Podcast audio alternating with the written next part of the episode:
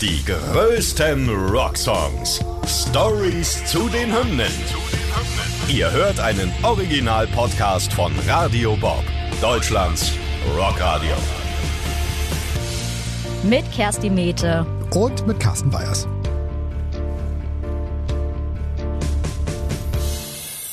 Heute Invisible Touch von Genesis.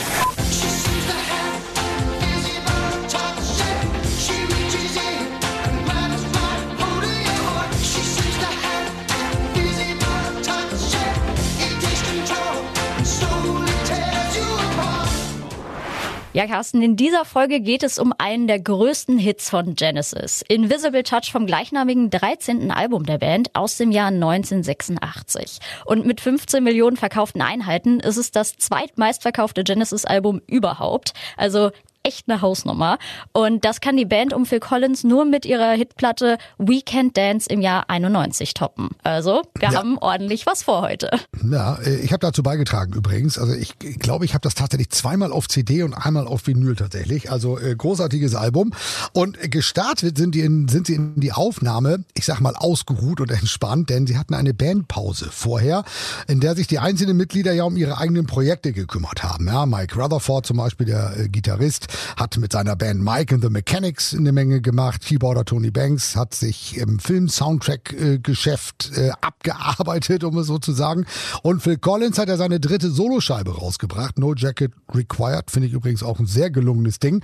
Hat damit äh, ja einen Welthit gehabt und deshalb lief es eigentlich bei den einzelnen Mitgliedern und deshalb gab es ja Gerüchte, dass sich die Band getrennt haben könnte. Aber nein, im Sommer 1985 hat Phil Collins dann gesagt, nach dem Ende seiner Solotour, es ist soweit, Genesis arbeiten an einem neuen Album. Ja, zum Glück. Also dadurch haben wir ja dieses wunderbare Album bekommen. Und ja, diese wieder zusammengetrommelte Truppe trifft sich im Oktober 85 in einem Tonstudio in Südostengland. Das befindet sich auf einem circa 300.000 Quadratmeter großen Grundstück, auf dem, wie der Name es erahnen lässt, früher Landwirtschaft betrieben wurde.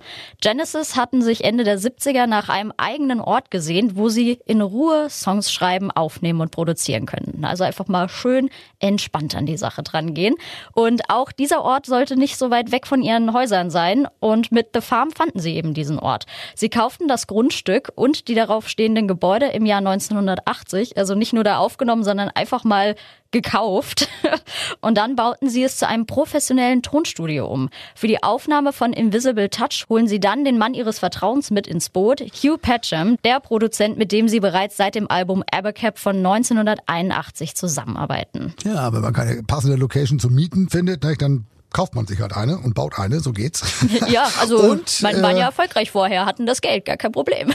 Absolut, dann geht's. Und ja, dann sind sie in dieses Studio gegangen und tatsächlich ohne Plan. Also nichts vorbereitet oder so, wie das ja häufig der Fall ist. Nee, sondern mit der Einstellung im Hier und Jetzt wird schon irgendwas Anständiges entstehen, denn damit hatten sie schon mal Erfolg. Auch die Vorgängerplatte haben sie nämlich so gemacht. Also, anstatt vorher Ideen zu entwickeln, haben Genesis ihre Songs für das Album anhand von Jams und Improvisationen entwickelt. Phil Collins hat mal gesagt, dass das äh, ganz ähnlich ist wie im Jazz. Und sein Bandkollege Mike Rutherford, der beschreibt im Interview mit der BBC, wie der Genesis Sound durch die Kombination der Talente jedes einzelnen Mitglieds entsteht. We've always been like a, it's this old combination thing. People find it hard to understand. And uh, it's the combination of the different talents that you put them together and you come out with this strange element. Uh. So trifft sich die Band oft um 11 Uhr morgens im Studio und tüftelt an ihren Ideen bis 2 Uhr morgens. Also keine kurzen Tage da. Den Anfang macht dabei meist Phil Collins mit einem Rhythmus, den er auf einem elektrischen Drumkit einspielt. Dann jammen seine Kollegen Tony Banks am Keyboard und Mike Rutherford an der Gitarre drauf herum und sammeln Ideen. Wenn eine Bassist steht, schnappt sich Collins das Mikrofon und singt Gesangslines ein, die die Richtung des Songs prägen. Später picken die drei dann das Best Best-of dieser Improvisationen heraus und machen daraus fertige Songs. Ja, interessant dabei ist auch, dass dieser Gesang ja, von Phil Collins ähm, überhaupt noch keine Worte sind. Das ist ja auch noch kein Text. Der kommt dann mhm. immer erst später, sondern das sind irgendwie so Fantasietexte oder halt nur irgendwelche Laute. Aber in diesem Workflow entsteht dann der Titelsong Invisible Touch, um den es ja heute geht.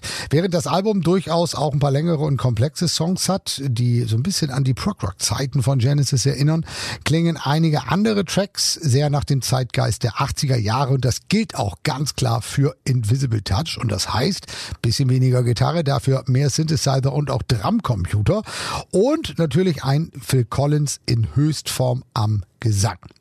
Eigentlich ist die Band gerade dabei, den zweiten Part des Songs Domino einzuspielen. Da fängt Rutherford auf einmal an, ein neues Riff zu spielen und experimentiert mit einem Halleffekt. Collins findet das Ding gut und improvisiert dazu die Gesangslinie She seems to have an invisible touch und daraus wird dann später tatsächlich der Refrain. Also einfach nur aus so einer spontanen Idee. Im Song selbst besingt Collins dann eine Person, die ihn einfach nicht mehr loslässt, die also den invisible touch hat und ihn auf eine unsichtbare Weise berührt. Mit seinem Sohn scherzt er auch Jahre später gerne noch über eben diese Personen, seien es Familienangehörige oder auch Geliebte. Ja, und offenbar kennt Collins das Gefühl aus seinem eigenen Leben, denn der Text liegt ihm am Herzen, wie er in einem Interview erzählt hat. It's kind of one of those things, and I actually, this, that, I've, I like that lyric because for me it's, it's kind of you know, been part of my life, I suppose. The, um, she seems to have an invisible touch. She reaches in and grabs right hold of your heart, you know, and tears it out, but you still go back for more, that kind of thing. Da berichtet er von der Story, wir kennen es glaube ich alle. Man hat diese eine Person, die einem irgendwie das Herz rausgerissen hat, die erste große Liebe und man kommt dann trotzdem zurück für mehr. Ja, und deshalb liegt ihm dieser Song eben sehr am Herzen.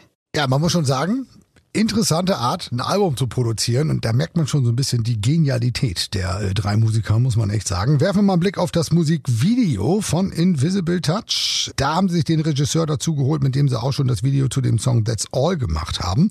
Und als Kulisse diente damals ein äh, riesiger alter Getreidespeicher nahe der Themse bei London.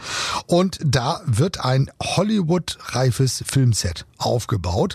Doch anstatt eines super professionellen Videos filmt die Band sich einfach mal mit simplen 8mm Kameras. Selbst, ja, wie sie da in schrägen Anzügen äh, in der übergroßen Kulisse herumrennen. Und äh, ja, es entstehen dabei natürlich witzige Aufnahmen. Phil Collins zum Beispiel singt mal in den Drumstick anstatt in ein Mikrofon.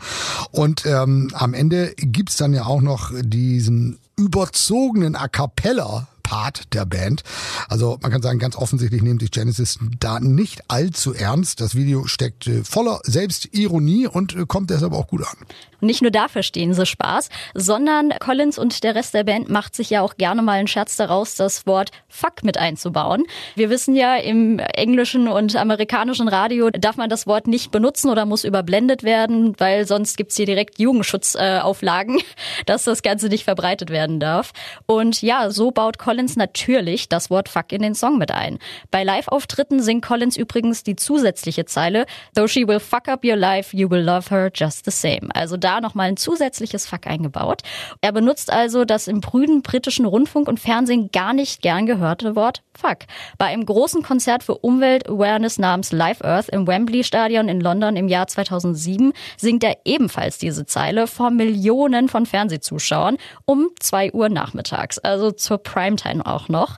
Und daraufhin entschuldigt sich der Moderator Jonathan Ross. Und wegen Collins und weiteren Acts, die ebenfalls vermeintliche Schimpfwörter nutzen, wird die BBC-Sendung später zensiert. Also alles geschafft, was eine Rockband schaffen muss. Ja, äh, aber allem Fakt zum Trotz, die Single Invisible Touch wird zum Riesenerfolg und landet in den USA und in Kanada auf Platz eins der Singlecharts, vielleicht auch wegen des einen oder anderen Facts, wer weiß. Interessant ist dabei, dass dieser Titel abgelöst wird später von der Chartspitze äh, von der Peter Gabriel Nummer Sledgehammer. Wir erinnern uns, Gabriel, ne, der alte Sänger und der Gründer von Genesis. Und äh, Collins hat irgendwann mal in einem Interview gespaßt, dass wenn Genesis das mitbekommen hätten, dass sie damals von äh, Peter Gabriel verdrängt wurden, hätten sie mal einen Brief geschrieben, in dem stehen würde Glückwunsch Bastard. Also von daher, man war sich da immer noch irgendwie so ein bisschen verbunden. Aber ja, ist äh, sehr interessant. Peter Gabriel verdrängt Genesis äh, von den Charts. Ist damals auch viel berichtet worden. Ja, absolut. Und ich würde sagen, damit haben wir einen fucking guten Song an der Stelle. Und ich freue mich drauf, den jetzt mir gleich nochmal anzuhören. Und wir hören uns dann in der nächsten Folge. Die größten Rocksongs. Stories zu den Hymnen. Ihr wollt mehr davon? Bekommt ihr jederzeit in der MyBob-App und überall, wo es Podcasts gibt. Und die geballte Ladung an Rocksongs gibt's nonstop in den über 50 Rockstreams, in der App und auf radiobob.de. Radio Bob. Deutschlands Rockradio.